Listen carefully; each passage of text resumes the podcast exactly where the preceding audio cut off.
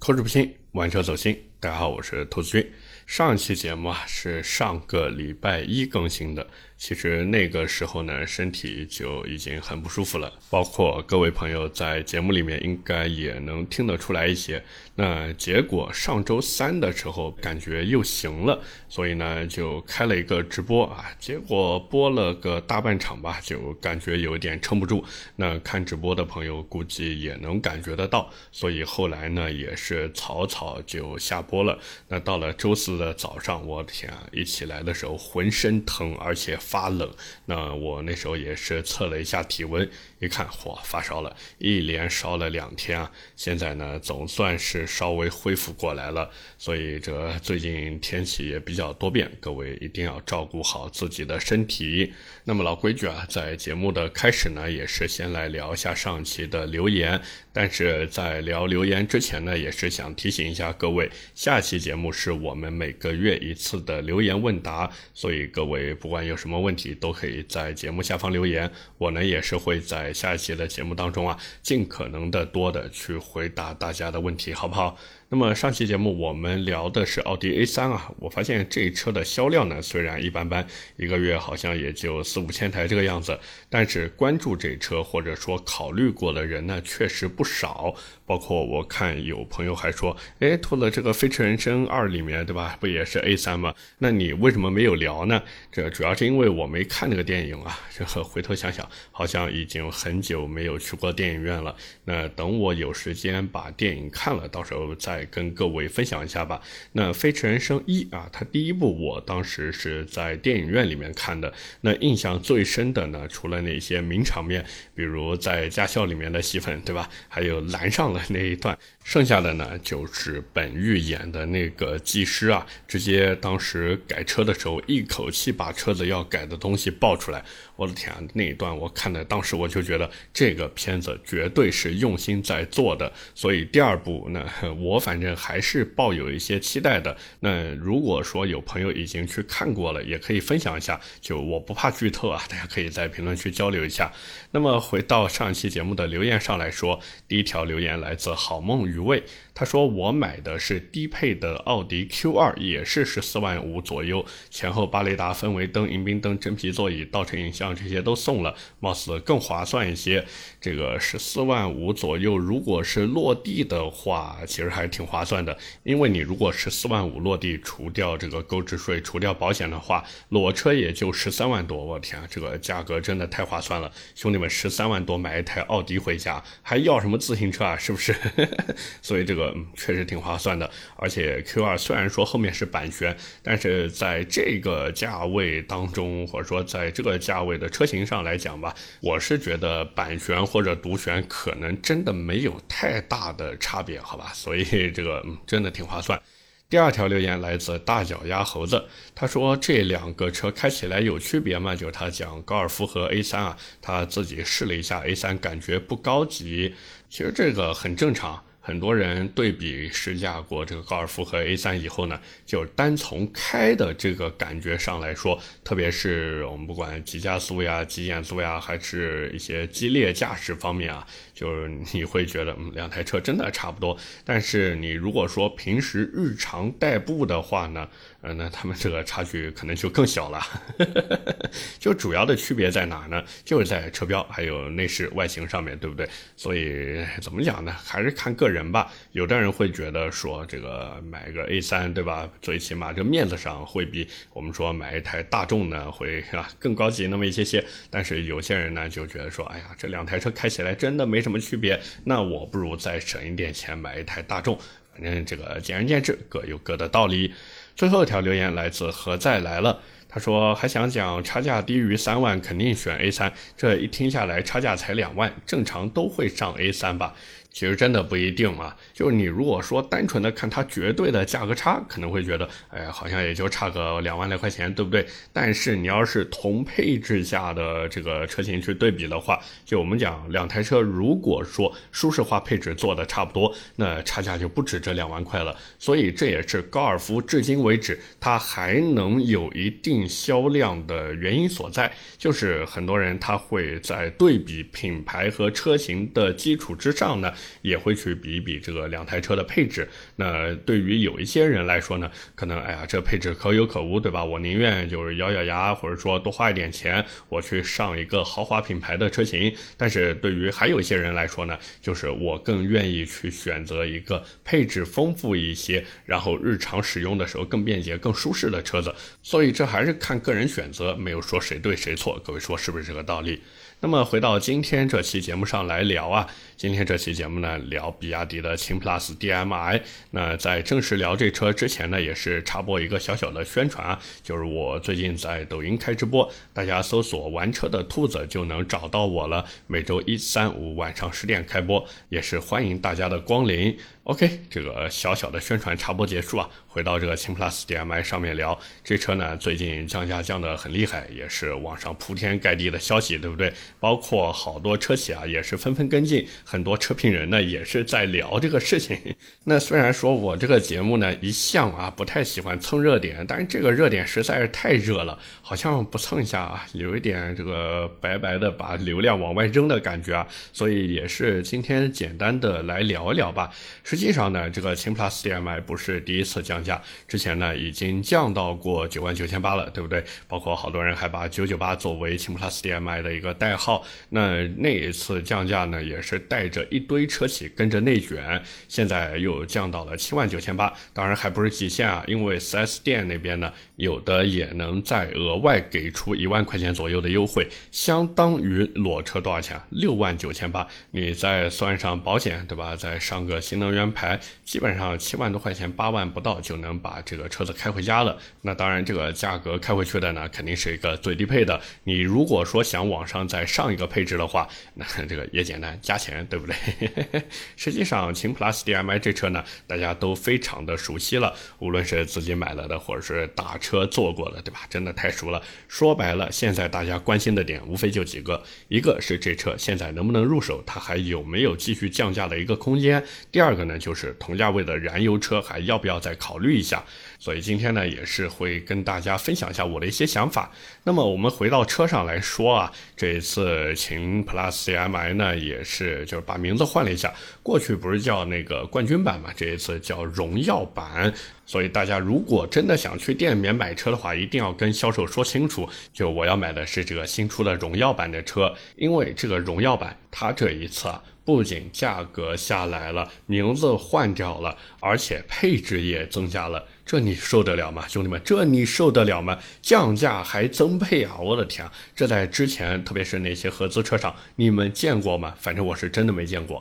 那增加的配置呢？当然也不多啊，无非就是一个新增加了什么白釉青色的一个外观颜色，然后呢，还有新增了一个智能连续语音通话功能，这也是一个智能化的配置啊。那最后呢，就是新增了一套智能上下电的系统。这样你日常用车的时候呢，也会更方便一些。虽然说这一次这个增加的配置不多，但是话说回来，它是不是增配了，对不对？它是不是增配了？这个才是核心点，就是它在价格往下降的基础之上，它竟然还能把配置往上抬。我的天啊，这个成本控制真的太牛逼了！所以这也就促使现在很多的人都去关注到这台车嘛。那实际上这台车有人说，哎呀，它好像哪个地方都挺香的，对不对？但是呢，买之前也是有一些我们说小小的问题点吧。需要注意一下，因为这个车的优点真的不用多介绍了，对不对？因为像它的什么配置呀、动力啊、油耗呀、空间啊，对吧？包括降价，对吧？价格优势这些，真的，哎呀，所以说一说缺点吧，这也是很多车主之前总结的一些，我跟大家分享一下吧。第一个呢，就是这车的 A 柱呢比较宽，特别是主驾那边的 A 柱啊，这个为什么宽呢？啊，你们懂的，是不是？那所以掉头呀、拐弯的时候呢，可能视线会有那么一些些影响。那相对应的，它的盲区呢也会就是稍稍的啊，可能会大那么一点点。那第二个呢，就是这车的减震效果呀，嗯，确实蛮一般的。那特别是像在路况不太好的时候，或者说你在路上跑遇到那种比较高一些的减速带，那这个真的是车内蹦迪啊。包括你开高速的时候呢，如果速度比较快，比如说开个一百一、一百二。当然，这个我平时在路上，特别是这个南京的绕城高速上面碰到的这些插混的比亚迪，好像一般都开个六十八十啊，可能就是因为舒适度的问题，对不对？才不是因为他们要省电呢，是吧？嗯，反正这个车子开高速，如果速度比较快的话呢，整个车身是有点飘，而且噪声比较大的。当然，日常城区代步的时候问题不大啊。那再一个呢，就是车机系统它自己的这个软件商城啊，里面能提供的 APP 呢比较少。当然，这个也是有解决方案的，就是你可以下载一个叫沙发管家的 APP，就能下载很多软件了。那么再一个呢，就是比亚迪的车子，这大家一定要注意，就是你买比亚迪的车子，所有的保养都必须要在 4S 店。那甚至啊，甚至这网传啊，不对我说的话负责。就是甚至你换轮胎、换雨刮器这些都要在 4S 店去进行，否则的话就不给你相对应的质保。当然这也是我在网上看的啊，我不对我说的话负责。但是回过头来说，你假如说给车子动了一些什么线路这些的话呢，那是一定会影响质保的。这一点反正我觉得还是有点烦的，真的有点烦的。那再一个呢，就是这车它的电池续航不是有五十五和一百二十公里两个版本吗？但是一百二十公里的那个。最低配版本，哪怕现在官降两万，也要十万五千八起，算上这个优惠一万，就是九万五千八起嘛。但是这个一二零的最低配和六万九千八的五十五公里最低配相比呢，差价有两点六万，对不对？但是配置只是多出了第一个，把胎压报警换成了胎压显示，再一个呢，多了一套电动天窗、后排中央扶手和杯架，前排呢多了一个 USB 口，以及全车的车窗一键升降。那可能有。朋友听到这边会想说：“哎呀，这个全车车窗的一键升降，我自己在外面花个小几百块钱，我不就能够对吧？升级一下了吗？”但是这个别想了，因为刚才我也说说了，你只要动了一下线路，那就会影响这个车子的质保。那最后呢，就是主驾的化妆镜啊，五十五公里最低配呢，只有副驾有化妆镜。那到了一百二十公里的最低配上面呢，把你主驾的这个化妆镜也给安排上了，其实就是一片小玻璃嘛。我是觉得这个配置有些。无关紧要啊，毕竟一年到头也用不上一次，对不对？然后还有一个空调温度分区控制，这个呢，我认为就是从我自己的主观角度出发，我觉得对于秦 PLUS DM-i 这台车来说，还是有那么一些些鸡肋的，就是食之无味，弃之可惜。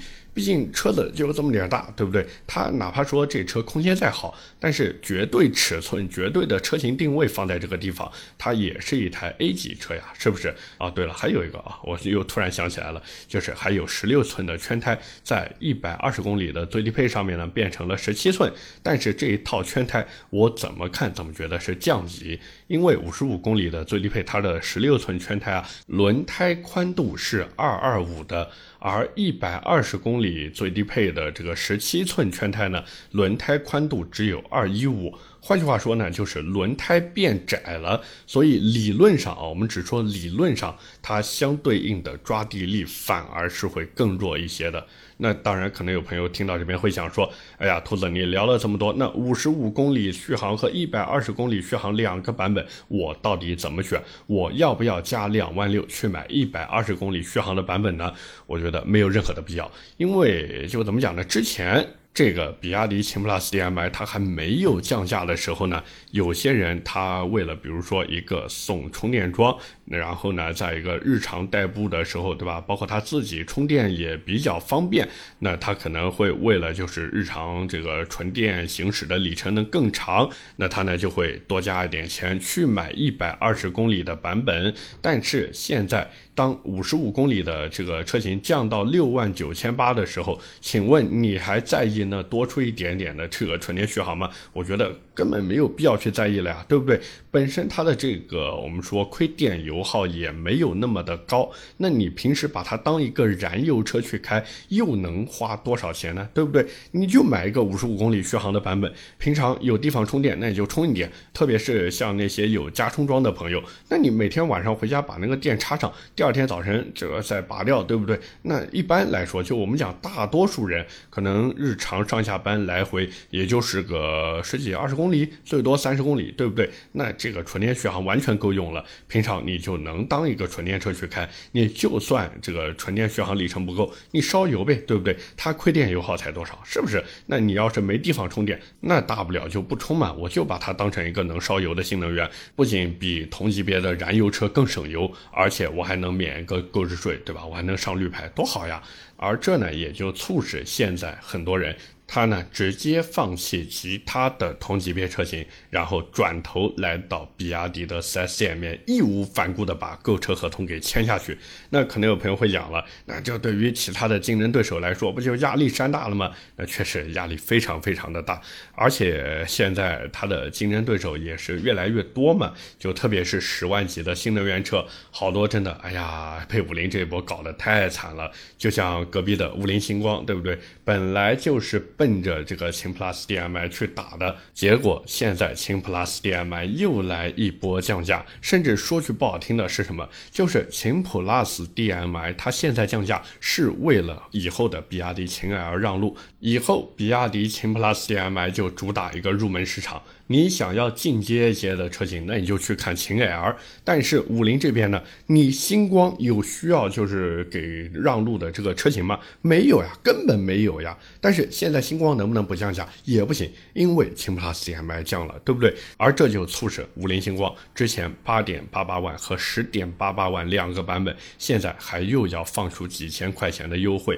而且星光这车其实一开始在上市的时候就已经玩了一个小套路，是什么呢？续航，就是它本来是想靠续航去打秦 PLUS DM-i，结果呢，这个续航玩了一手套路，什么套路？算法，因为两台车的续航里程用的并不是一个标准。就是大家不要看五菱星光写的是七十公里续航和一百五十公里续航的版本，就理所当然的认为这台车的纯电续航里程比秦 PLUS DM-i 长。实际上，秦 PLUS DM-i 用的是 WLTC 续航，而五菱星光那边呢用的是 CLTC 续航。那假如说把五菱星光的七十和一五零，对吧？这两个续航标准换成 WLTC 的话，那它的纯电续航里程只有五十和一百零五。那这么一看的话，是不是还没有比亚迪那边多，对不对？结果现在比亚迪又降价了，真的，哎呀，星光有苦难言啊。那除了这个星光以外，还有什么？起源的 A 零五，对不对？这其实也就是长安逸达的插混换壳车啊。这个车呢，其实我一直觉得有些小众，主要原因呢，可能还是一开始造势没有造起来，就是它的营销水平啊，还是差了一些火候。那现在官降了也是几千块钱，看起来呢，比秦 PLUS DM-i 还便宜了千把块。哦，不对，好像千把块都没有啊，好像算一下，我算一下啊，兄弟们。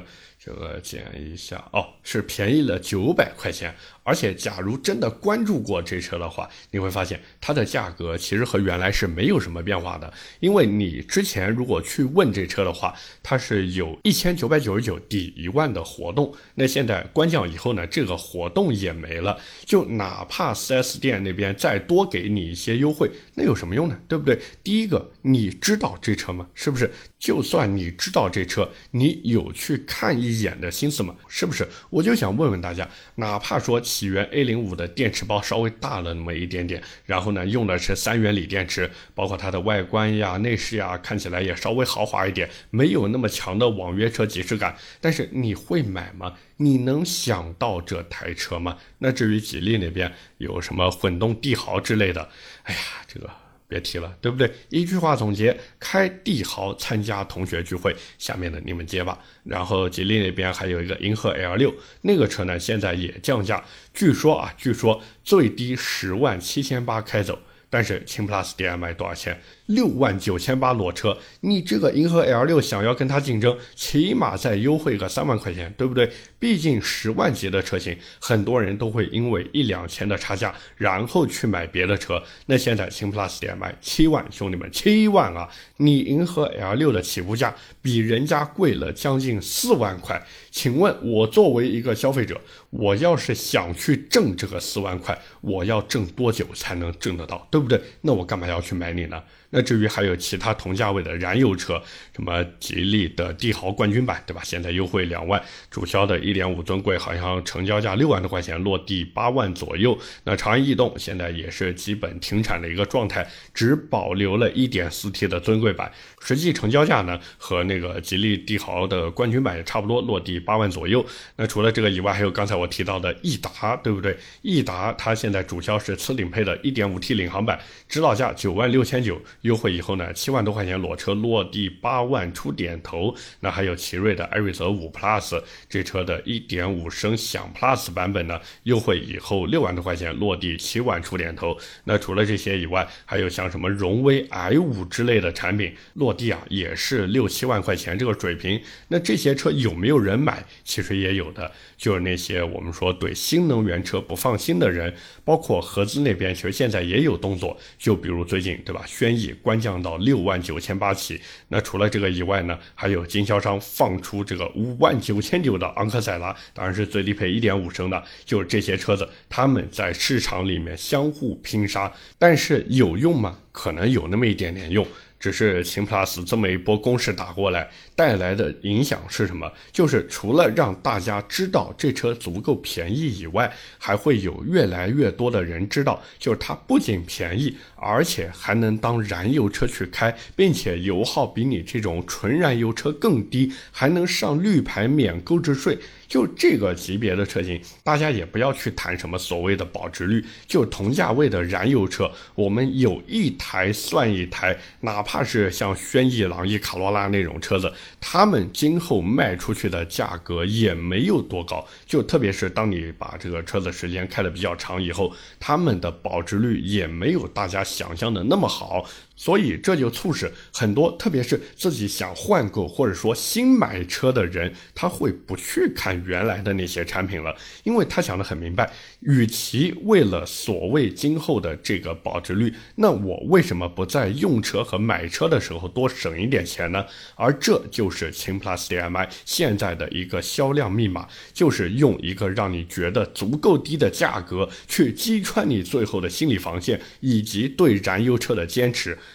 而且各位别忘了一件事情，就是除了这边的比亚迪秦 PLUS DM-i 以外，还有一个隔壁的驱逐舰零五也降价了。所以我是觉得，大家假如真的想买一台日常代步的小车，而且对于所谓的品牌呀、车型设计啊，包括这个配置啊、内饰外观都没有什么特别高的要求，那秦 PLUS DM-i 这车真的可以考虑一下。毕竟十四万的秦 PLUS DM-i 你可以爱答不理，但是现在这车只卖七万块钱。好像真的没有什么拒绝的道理。当然，也不排除一件事情，就是什么呢？就是随着越来越多的车企大降价。它的销量没有达到预期，然后比亚迪那边一不做二不休，直接五万块钱交个朋友。只不过按现在这个情况来看，可能性太低了。不信的话，你去看看比亚迪 4S 店有多少人在签合同，你就知道这车降到五万，可能真的有些难度。所以想要入手，想要抄底，现在真的可以。OK，那么今天关于秦 PLUS DM-i，我们就先聊这么多。下面呢，跟大家聊聊闲的。那么在闲聊之前呢，也是提醒一下各位啊，下期节目留言问答，下一期节目留言问答，下一期节目留言问答，重要的事情说三遍。那当然啊，在这也是插播一个小小的宣传，就是我在抖音开直播了，大家搜索“玩车的兔子”就能找到我。每周一、三、五晚上十点开播，也是欢迎大家的光临。那么回到闲聊上来说，上期节目呢，因为身体的原因，本来说想聊回西安的事情也没聊，所以今天呢，和大家聊一下。那一个回去干嘛了，对吧？这也是很多朋友好奇的事情。其实主要呢就是见见朋友、见见亲戚，然后大家一起吃吃饭。当然没有喝酒啊，没有喝酒。就现在年轻人呢都是这个样子，基本上不会主动喝酒。就特别是跟朋友一起聚餐的时候，大家呢更愿意是喝饮料，就多吃一点好吃的。这纯纯一个干饭人，是不是？而且说到这个吃啊。我西安的家楼下新开了一家串串店。就当时呢，本来是什么？本来是我、我老婆、我小舅子，我们三个人呢就想说，哎呀，这夜宵吃点什么呢？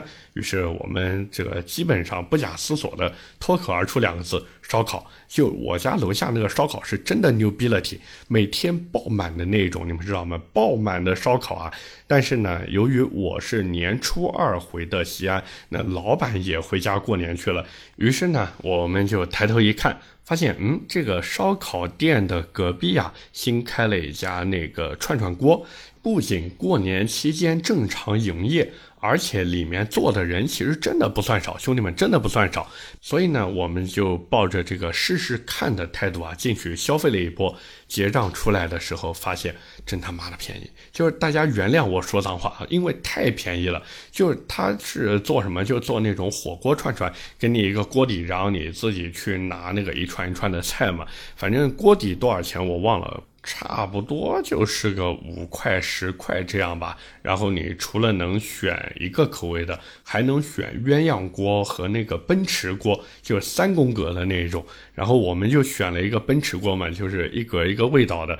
那除了这个锅底以外呢，串串多少钱，兄弟们？四毛九一根，我的天啊，真的，而且不限荤素，并且呢，我看他那个放菜的冰柜里面，他除了有一堆这个就是各式各样的串串以外呢，还有拿盘子装的那些东西，什么宽粉呀、土豆粉呀、麻花啊这些。那这种盘子装的菜呢，价格也是一样的，因为它是你吃完以后过来数签子、数饮料，然后数这个盘子嘛。那个盘子装的好像也就是三四块钱一份吧。那包括饮料、酒水，我也看了一下，也基本上就是超市价。然后我、我老婆、我小舅子三个人连吃带喝，最后算账，你们猜多少钱？一百七十九，我的天！当时我整个人就震惊了，因为同样的量，如果在南京的话，我估计啊，没有四五百块钱，老板都不会让我走。但是在我西安的家楼下，就是一百七十九，三个人连吃带喝，真的吃的肚子都要撑炸了。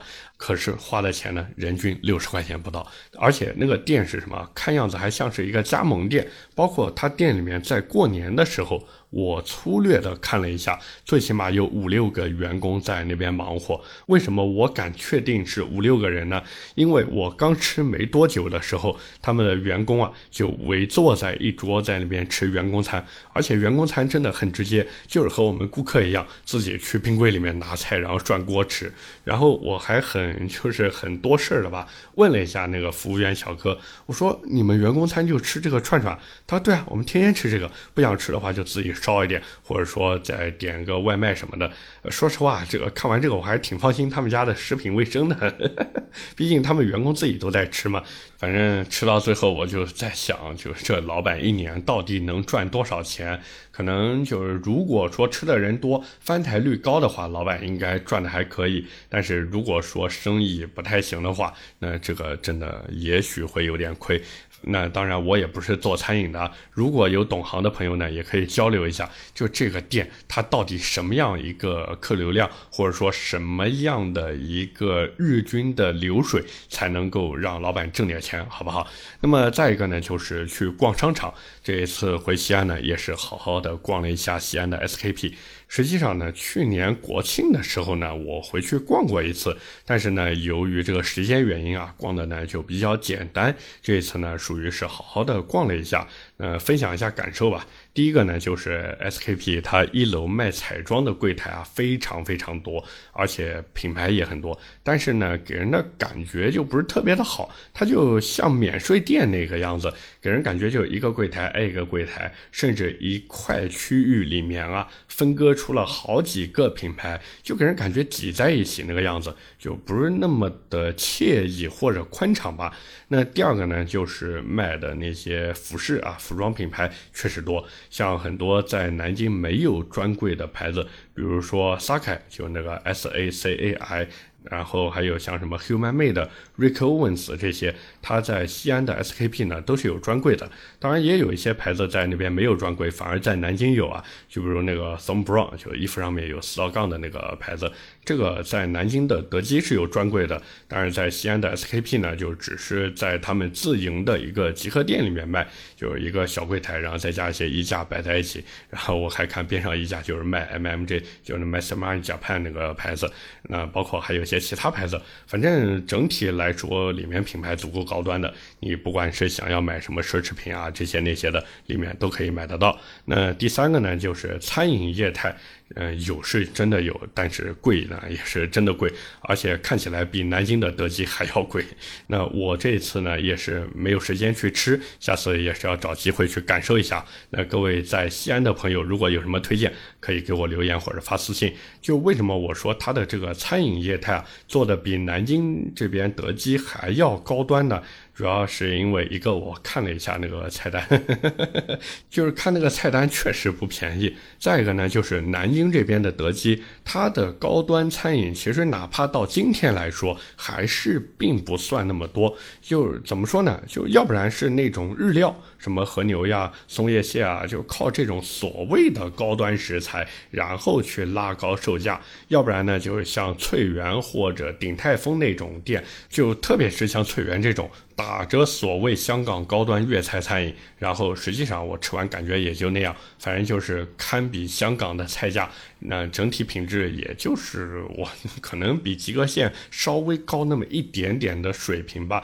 那包括像鼎泰丰那种连锁嘛，对不对？也一样，就是定一个港澳的价格在内地卖东西。不过有一说一，鼎泰丰的那个黑松露小笼包还是蛮好吃的，而且他桌上摆的醋我觉得挺好的。各位反正有机会可以去试试看吧。那除了这个以外，就是南京德基这边所谓的高端餐饮，就像什么南京金菜馆这种，就是他怎么讲呢？主打高端的淮扬菜吧，但是实际上你要真的拼高端的话，还是不如江南造那种，而且味道我觉得也不如江南造好吃。然后德基还有什么？好像也没什么了，剩下的餐饮真的没什么特别高端的了，或者说贵的离谱的那种店了。当然，假如你说把德基那边的那个丽思卡尔顿楼上有什么地月轩啊、品宁府啊，或者上面的法餐厅也算上的话，那这个我没话说。反正那种地方就是吃个环境嘛，然后对吧？吃的时候。多拍一点照片，这样可以对吧？发个朋友圈装装那啥。你要真的指望说吃的多么牛逼了体，或者说多么的啊让你瞠目结舌，我觉得还是有那么一些些难度的。甚至可以说，相比之下，我还是更喜欢在家楼下吃点小烧烤，喝点酒，那样更舒服，吃起来呢也更爽。反正这个扯远了啊，扯远了。就是回到这个 SKP 上来说呢，就是西安的 SKP 逛了一圈，给我的感受就是人家营业额高不是没理由的。确实呢，有那么一点点东西，就是整体的业态呢做的还是不错的。但是呢，我就比较疑惑一点啊，就为什么每次我都是节假日过去，但是西安的 SKP 里面人都不是特别多，而且车子还特别的好停，就不像南京的德基这个样子，好像哪怕就只是一个周末都有一大堆人，而且停车还特别的困难。那最后呢，就是很多人在过年的时候也是发消息给我。说兔子，你这回西安有没有去一些景点啊？或者有没有去像回民街一类的地方？我这个统一回复没去，因为我怕被挤成肉夹馍啊。这个有一说一呢，西安一到节假日去旅游的人就特别特别的多，甚至可以说现在一年四季啊都有很多人到西安去游玩。包括西安现在的整个这个旅游的业态啊，做的也非常的不错，真的非常不错。像我大学的时候学的就是旅游管理嘛，所以我相当于是从二零一二年，因为我是那个时候刚刚上的大学。我是从二零一二年一路看看看看看看着西安旅游，一直到今天。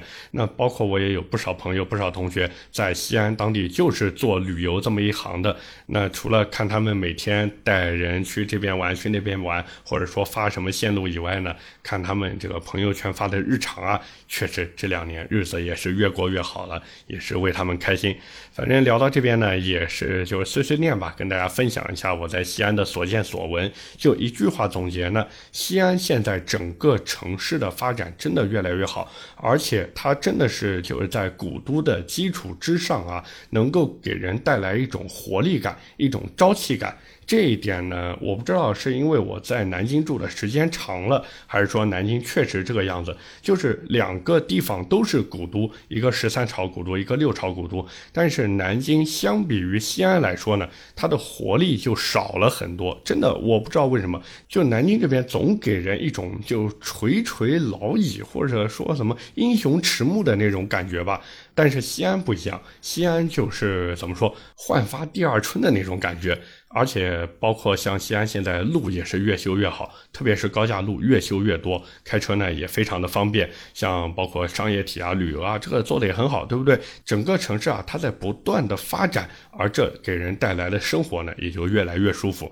所以这个也是跟大家分享一下我的小小的感受吧。那大家如果有什么其他想法，也是欢迎在评论区交流。那在节目的最后呢，也是再一次吧，插播一下这个小小的宣传，我在抖音开直播了，大家上。抖音搜索“玩车的兔子”就能找到我，我会在每周一、三、五的晚上十点开播，也是欢迎大家的光临。OK，那么今天关于秦 PLUS DM-i 和我过年去西安的一些感受，我们今天就先聊这么多。感谢各位的收听和陪伴，我的节目会在每周一和每周四更新，点赞、评论、转发是对我最大的支持。那各位如果还有什么想听的车或者想聊的话题，也欢迎在下方评论区留言。当然也不要忘记投一投月票，在这边先谢过各位了。我是兔子，我们下期节目接着聊，拜了个拜。